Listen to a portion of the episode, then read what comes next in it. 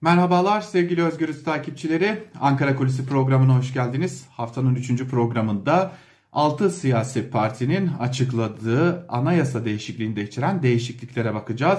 Malum CHP, İyi Parti, Saadet Partisi, Demokrat Parti, DEVA ve Gelecek Partisi'nin duyurduğu güçlendirilmiş parlamenter sistem çalışması ile Türkiye'de yasama, yürütme ve yargı alanlarında birçok değişiklik hedefleniyor. Anayasa değişikliği paralelinde çok sayıda kanunun da değişmesi gerekliliğini ortaya koyan metin 48 sayfadan meydana geliyor. Tabii ki 6 siyasi partinin duyurduğu bu sistem hedefiyle bugün yürürlükte olan sistem arasındaki e, ana farklılıkları da derlemek gerekiyordu. Bizler de özgürüz olarak bunları e, derledik. Bakalım ilk bakışta öne çıkan ana farklılıklar neler? Örneğin seçim sistemine ilk olarak bakalım. 6 siyasi parti seçimlerin 5 yılda bir yapılmasını öngörüyor. Bugün yürürlükte olan başkanlık sisteminde de seçimler Cumhurbaşkanlığı seçimiyle birlikte 5 yılda bir düzenlenmeye devam ediliyor. Bugün Türkiye'de gerçekleştirilen genel seçimlerde %10 seçim barajı uygulanıyor. 6 siyasi parti ise seçim barajının %3'e düşürülmesini hedefliyor. E, yurt dışında yaşayan seçmenler için yurt dışı seçim çevresinin oluşturulması öngörüyor. Muhalefetin en azından değişikliği. E, ancak bugünün aksine yürürlükte olan daha doğrusu önerinin aksine yürürlükte olan sistemle oy oranı e, yüksek olan partiler biraz daha avantajlı konuma geliyor. Yurt dışı oyları 87 seçim bölgesine yurt içi oy oranı doğrultusunda dağıtılıyor. 6 siyasi parti fa- e, faaliyet gösteren tüm siyasi partilerin harcamalarını şeffaflık adına kamuoyuna açıklamayı zorunlu hale getiriyor. Bugünkü sistemde ise siyasi partilerin mali denetimi Anayasa Mahkemesi tarafından yerine getiriliyor. Anayasa Mahkemesi bu denetim görevini yerine getirirken de Sayıştay'dan yardım alıyor. Yani o raporları okumadıkça mali değişiklikleri göremiyoruz. Mevcut sistemde milletvekili genel seçimlerinde toplam geçerli oyların %3'ünden fazlasını alan siyasi partilere seçim yılı yapılan devlet yardımlarından faydalanma hakkı veriliyordu. 6 parti ise bu oranın %1'e indirilmesini öngördüklerini açıklıyor. Tabi buna paralel olarak yasamada da değişiklikler var. E, mevcut sistemde AKP iktidarı tarafından torba kanun teklifleri sık sık meclis gündemine getiriliyor. Birbiri ile konu yönünden ilgisi olmayan ve çok fazla sayıda başka kanuna ek ve değişiklikler yapan bu kanunlarda e, bir araya getirilmesine aslında torba kanun teklifi adı veriliyor. 6 parti bu uygulamanın kökten kaldırılmasını hedefliyor. Muhalefetin önerisinde Cumhurbaşkanının meclisin yasama işlevini zayıflatan veto yetkisinin de ortadan kaldırılması öngörülüyor ve böylelikle Cumhurbaşkanı kanunları veto edemeyecek hale getiriliyor. Partiler bu yetkiyi yalnızca bir uyarı niteliği hali taşıyan geri gönderme yetkisiyle sınırlı tutmayı hedefliyor. Bugünkü sistemde ise Cumhurbaşkanının veto yetkisi yer alıyor. Hatta Cumhurbaşkanı tarafından veto edilen kanunların kabulü için üye tam sayısının yani 600 vekilin salt çoğunluğunun yani 301 kişinin 301 vekilin kararı gerekiyor. Bakanlar Kurulu kaldırıldığından da kanun hükmünde kararname yetkisi Cumhurbaşkanlığına devredilmişti. 6 parti kanun hükmünde kararname yetkisinin yeniden Bakanlar Kurulu'na verilmesini yetki kanununa dayanmak ve Türkiye Büyük Millet Meclisi tarafından konusu, sınırları ve süresi yetki kanununda açıkça belirtilmek şartıyla yeniden Bakanlar Kurulu'na devrini öngörüyor. Meclise sunulan yazılı soru önergelerine cevap verme süresi bugün 15 e, gün olarak sınırlandırılmış ancak mevcut sistemde bu süreye pek de uyum gösterilmiyor, aylar sürüyor. Altı siyasi parti bu nedenle soru önergelerini süresi içinde cevap verilmemesi halinde bu sorunun sorulacağı ilgili bakana yaptırım sağlamayı öngörüyor. AKP ve MHP'nin getirdiği başkanlık sistemiyle gen soru uygulaması tarihe karışmıştı hepimizin malumu. Muhalefet partileri bu uygulamayı da geri getirmeyi ve hükümet ile başbakan hakkında gen soru yapıcı kurucu güvensizlik oyu şartına bağlamayı hedefliyor.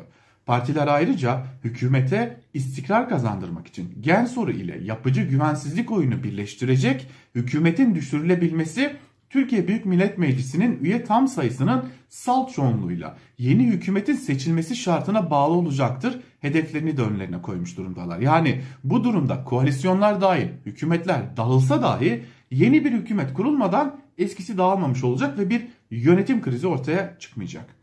Altı parti bütçe konusunda da değişiklikler yapmayı hedefliyor.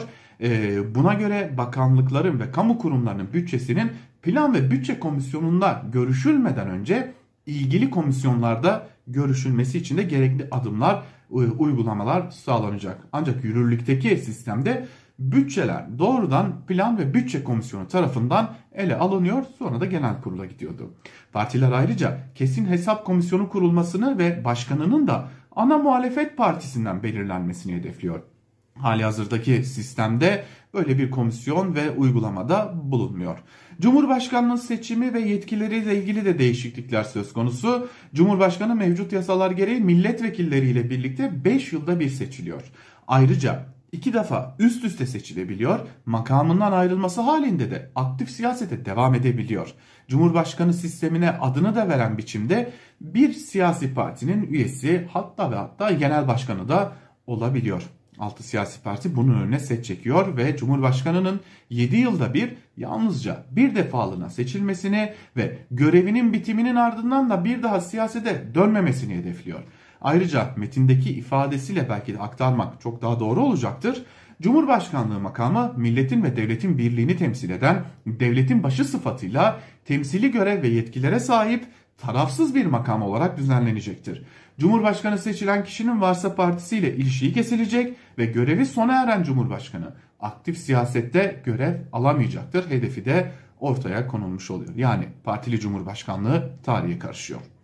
Mevcut sistemde yürütmenin başında Cumhurbaşkanı yer alırken bakanlıklar ise Cumhurbaşkanı'nın meclis içinden veya dışından seçtiği isimlere verilebiliyor. Muhalefet yürütmenin başı için yeniden Başbakanlık Kurumu'nun getirilmesini, bakanların da eskisi gibi Türkiye Büyük Millet Meclisi içinden belirlenmesini yine bir hedef olarak önüne koyuyor. Tabi bu kadar değişikliğin elbette ki yargı ayağı da olacaktı.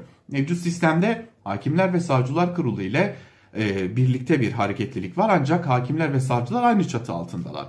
Altı parti ise Hakimler Kurulu ve Savcılar Kurulu şeklinde iki farklı kurul ile hakimler ve savcıların ayrı çatılar altında bulunmasını hedefliyor. Ayrıca hakimlerin idari görevleri yönünden Adalet Bakanlığı'na bağlı olduğuna ilişkin anayasa hükmünün de kaldırılması hedefleniyor. Zira şu anki Hakimler Savcılar Kurulu başkanlığını Adalet Bakanı yürütüyor. Ve bu nedenle savcılar gibi hakimler de Adalet Bakanlığı'na bağlı bir konumda yer alıyor. Partilerin önerisiyle Adalet Bakanı ve Müsteşarı oluşturulacak Hakimler Kurulu'nda yer alamayacak konuma getiriyor.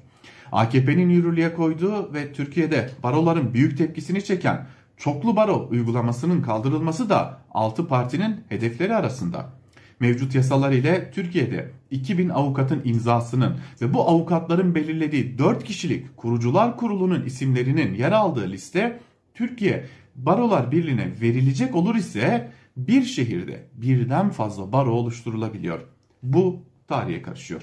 Anayasa Mahkemesi'nin mevcut 15 olan üye sayısı 21'e yükseltilecek ve yine 6 partinin bu önerileri arasında. Yalnızca iki isim Cumhurbaşkanı tarafından atanacak, geriye kalanlar ise seçimle belirlenecek. Bu alanlar dışında kalan uygulamalar da söz konusu. Örneğin 6 parti kamuya personel alımında uygulanan mülakat sisteminin kaldırılmasını hedefliyor. Yazılı sınavda en yüksek puan alandan başlamak üzere personel alımının gerçekleştirilmesini öngörüyorlar. Sözlü mülakat yapılması zorunlu hallerde ise istisnai olarak kanunla düzenlenecek sorular kura yöntemiyle belirleniyor. Mevcut uygulamada kamudaki alımlarda yazılı sınavlara ek olarak sözlü mülakatlar belirleyici bir ağırlığa sahipti. Seçimler göreve gelen yerel yöneticilerin görevden alınmasına dair usullerin yeniden belirlendiğini belirten 6 parti kayyum uygulamasının hakkında e, daha çeşitli değişiklikler içeriyor. Yani hakkında kesinleşen yargı kararı bulunan seçilmişlere yalnızca kayyum atanabilecek. Mevcut uygulamada hakkında dava açılan yerel yöneticiler İçişleri Bakanlığı tarafından görevden alınabiliyordu. Altı parti mevcut sistemde var olan Yüksek Öğretim Kurulu'nun tamamen ortadan kaldırılmasını yerine koordinasyon görevi ile sınırlandırılmış ve üyelerin seçim usulü demokratik meşruiyet esasına dayanan üniversiteler arası bir kurulun kurulmasını hedefliyor. Üniversitelere rektör seçim hakkı verilmesi de öngörülen bir diğer hedefler arasında. Mevcut sistemde malumumuz olduğu üzere Cumhurbaşkanı üniversitelere rektör atama hakkına sahipti. Partilerin hedefleri arasında özellikle Ahmet Davutoğlu'nun üstünde durduğu siyasi etik kanunu da yer alıyor. Kanun ile Türkiye Büyük Millet Meclisi üyelerinin, bakanların, siyasi parti genel merkez yöneticilerinin ve belediye başkanlarının görevlerini yerine getirirken uymaları gereken siyasi etik ilkelerinin düzenlenmesi hedefleniyor. Mevcut sistemde hali hazırda böyle bir kanun yer almıyor. Karmaşık bir haldeki kısaca özetlemeye çalıştığımız değişiklikler hedeflerinin bir kısmı böyle.